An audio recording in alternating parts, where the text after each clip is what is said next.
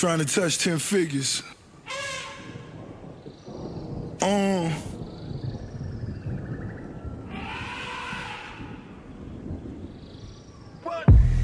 Lay on my back watching the ceiling fan. I had a dream to touch a kilogram. I seen your bitch through my gazelle shades. Skull and bones till I die, nigga well paid. Got on my khakis out in Tallahassee. Sahari Desert and I'm even flashy. With the Irish mob. Down Malcolm X Boulevard. These niggas really out here praying on me. Got the 40 on me and stand on me.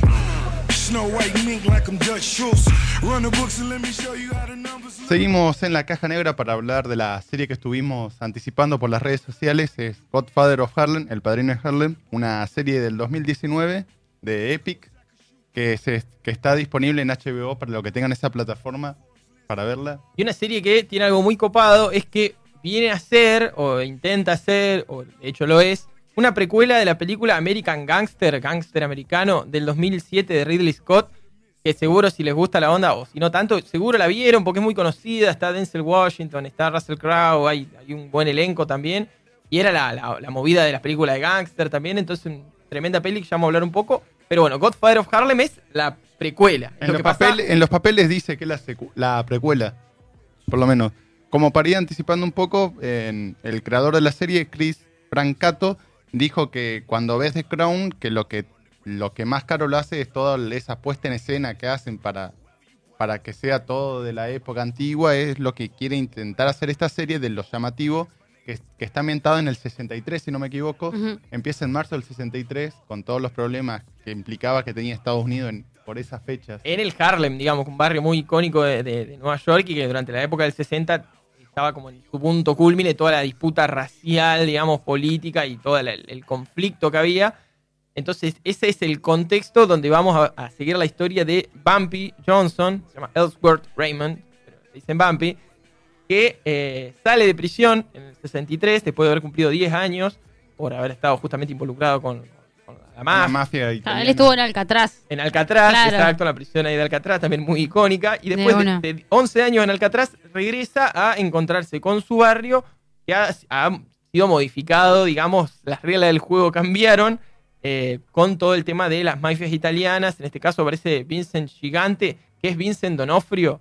Donofrio es siempre de mafioso, o sea... De malo siempre. También estuvo en este Ratchet también. Sí, y, haciendo en, de. y en Daredevil también era el, era el villano principal. el villano era principal. eh, Kingpin. que Era mafioso, Kingpin, el sí. Kingpin. Así que, bueno, Donofrio... Encima también Hell's Kitchen tiene como un paralelismo con lo que es Harlem. Ajá. Así que bueno, Donofrio, que no es el presidente de River, sino es Vincent, eh, hace como un- uno de los capos italianos que está, se disputan ahí la zona con, con Bumpy Johnson. Y bueno, se arma un bolonqui, la verdad, muy copado. Eh, la figura de, él, de Bumpy, era, era, él era como el Robin Hood de, de Harlem, porque todo lo que generaba, que era todo ilegal, obvio, lo bajaba para, bueno, para la gente del barrio. La gente del barrio se sentía muy segura con él y con su ausencia hay algunas cosas. Él vuelve también a ver algunas relaciones viejas, todo ahí, todo ese bolón. Bueno, pero sí, era. Eh, no sé si, si fue así, tipo en la vida real, pero si fue así, que creo, creo que lo más real este, posible, como te lo muestra. Eh, esto de la, la crudeza, ¿no? A la hora de salir y, y matar a no sé cuántos, a la hora de defender el barrio, yo qué sé. Todas esas cosas también están súper copadas y es como que por ahí no te las esperás. Están Ah, re buenas. A los que le gustan la, la- la onda gángster, el subgénero gángster, digamos, que en, hablar. en mi caso me parece que está genial. Es, es muy buena la serie, es tremenda. eh, tiene la mejor música del mundo, eso lo escribí, no sé si será tan así, capaz que me dejé llevar. Pero son 19 canciones que son todas finales, todas creadas para la serie y todas que buscan eso, meterte dentro de lo que es el Harlem. Sí, Estamos también- escuchando ahora, ¿no?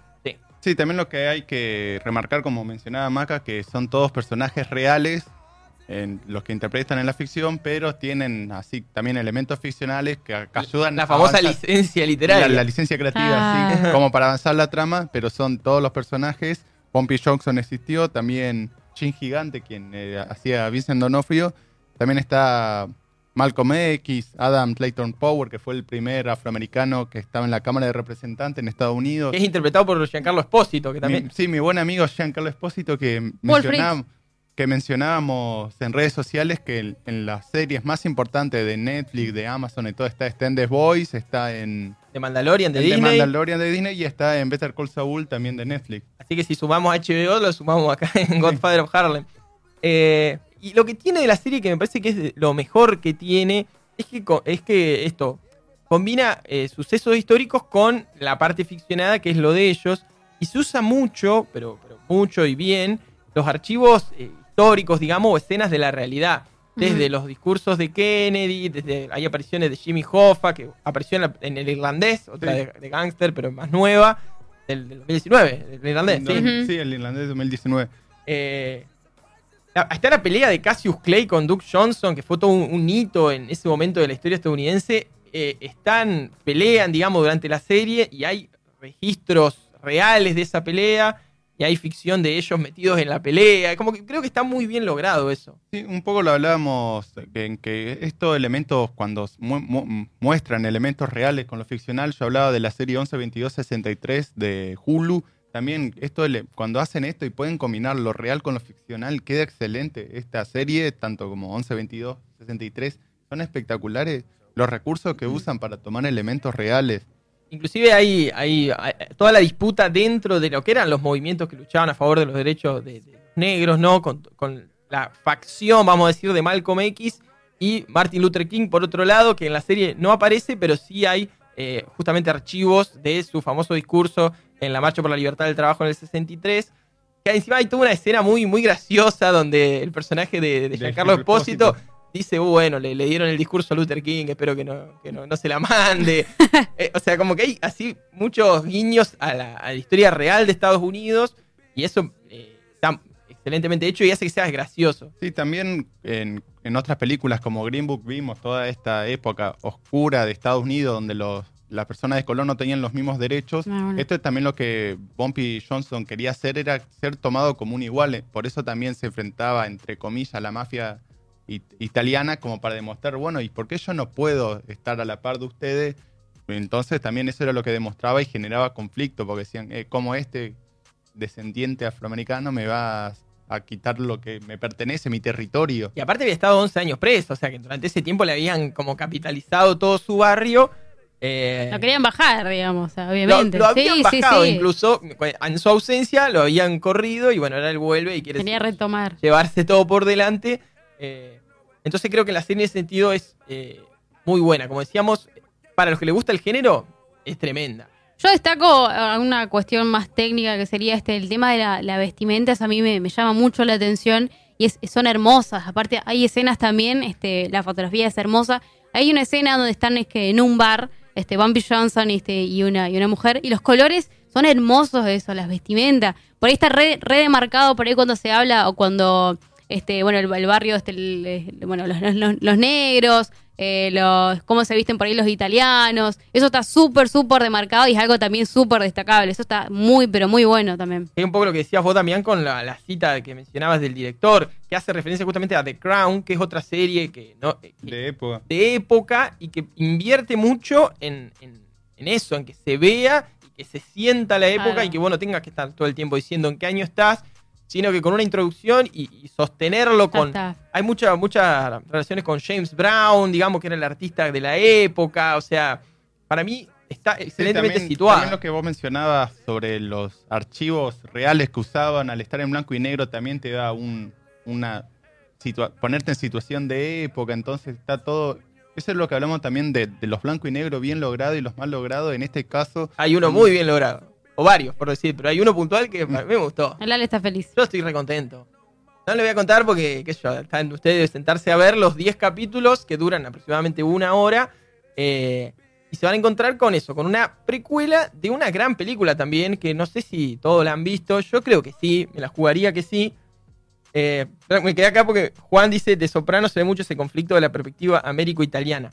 Bueno, esta, eh, esta más, la, más que la serie, la película American Gangster, está muy relacionada con todas esa, esas producciones de la época, con Scorsese, con Coppola. Yo, si me apurás, American Gangster es el padrino sin prensa. Hmm.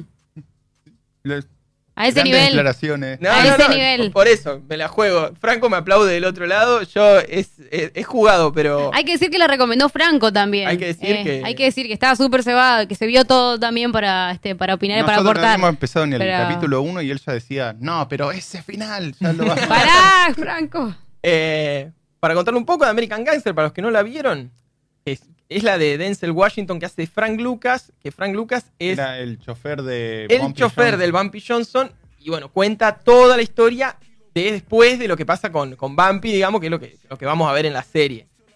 Eh, Eh, hay, hay que decir que también la, la película empieza en el 69, o sea, son seis años después, hay un salto temporal entre una y otra importante que también es eso lo que va reflejando la precuela. Ah, Me parece que se armó en Twitch, eh, porque acá te dicen este, qué fuerte ese nivel para comparar. no, no, sé, yo, sé. yo sé que es fuerte Disputa, y, polémico. y lo pensé mucho antes de decirlo, pero, pero no está mal, digamos, pues si no, justo hoy, que está- hoy en día que estamos hablando mucho de endiosar y que no endiosar, bueno, Mm. esta película está, está a la altura, está al mismo nivel porque Y la serie también está a muy buen Sí. nivel, muy alto. hay que ver qué onda porque ya la renovaron por una segunda temporada que ya a partir de, no sé, de este año ya está en camino, no se sabe obvio cuándo va a salir. Sí, creo que no han empezado las grabaciones por el tema del contexto mundial. Claro. Pero bueno, Para usted, para, pregunto, pregunto antes de seguir. Este, ¿Para ustedes es necesaria una segunda temporada? sí. Totalmente. Es disfrutable. Fa- falta como un, un en- un enganche entre la serie y la película. Hay algo que falta todavía. Y falta eso. Es una temporada que falta. Tenés- Que, no tienen que ser 10 Sí, capítulos de ca- una capaz hora. como hace Euforia, un, hacer con dos episodios especiales para servir de puente entre la serie y la película, ya estaría y lo complementaría excelente.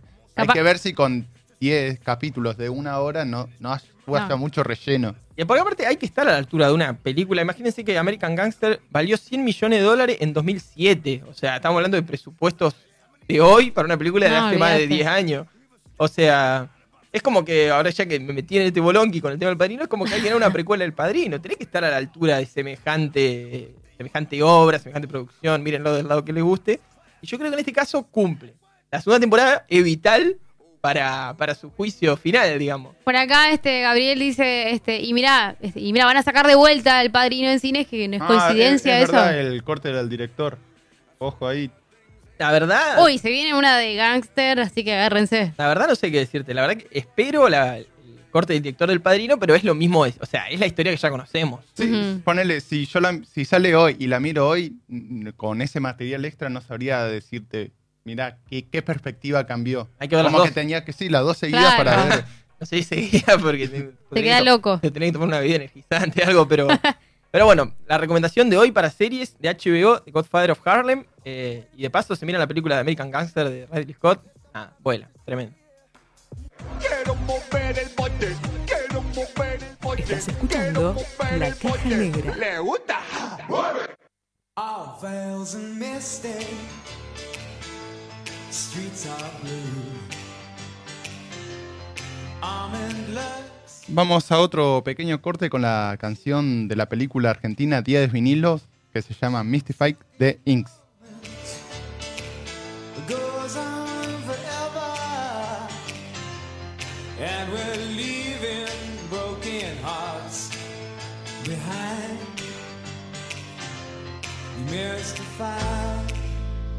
Mystify, mystify mystify, me. I need perfection some twisted selection